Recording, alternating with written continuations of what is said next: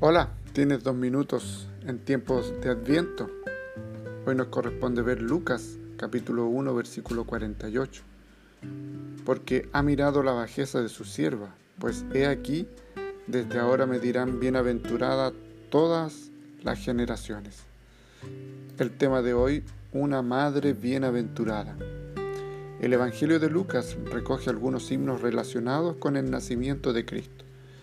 Si los ha leído, se habrá dado cuenta que no son como nuestros villancicos, son cantos que expresan claramente la gloria a Dios, la confianza en sus promesas y el carácter de Cristo. Esto es evidente en el primero de estos himnos conocido como el Magnificat, por la palabra con la que comienza en latín, engrandece mi alma al Señor y mi espíritu se regocija en Dios mi Salvador. Estas palabras vienen de los labios de María, la Madre del Señor. Las estrofas de su himno celebran la grandeza, misericordia y fidelidad de Dios. Su encuentro con su pariente Elizabeth, quien también había recibido la visita divina, le ha convencido que Dios está actuando por medio de ellas para cumplir las promesas de salvación a su pueblo.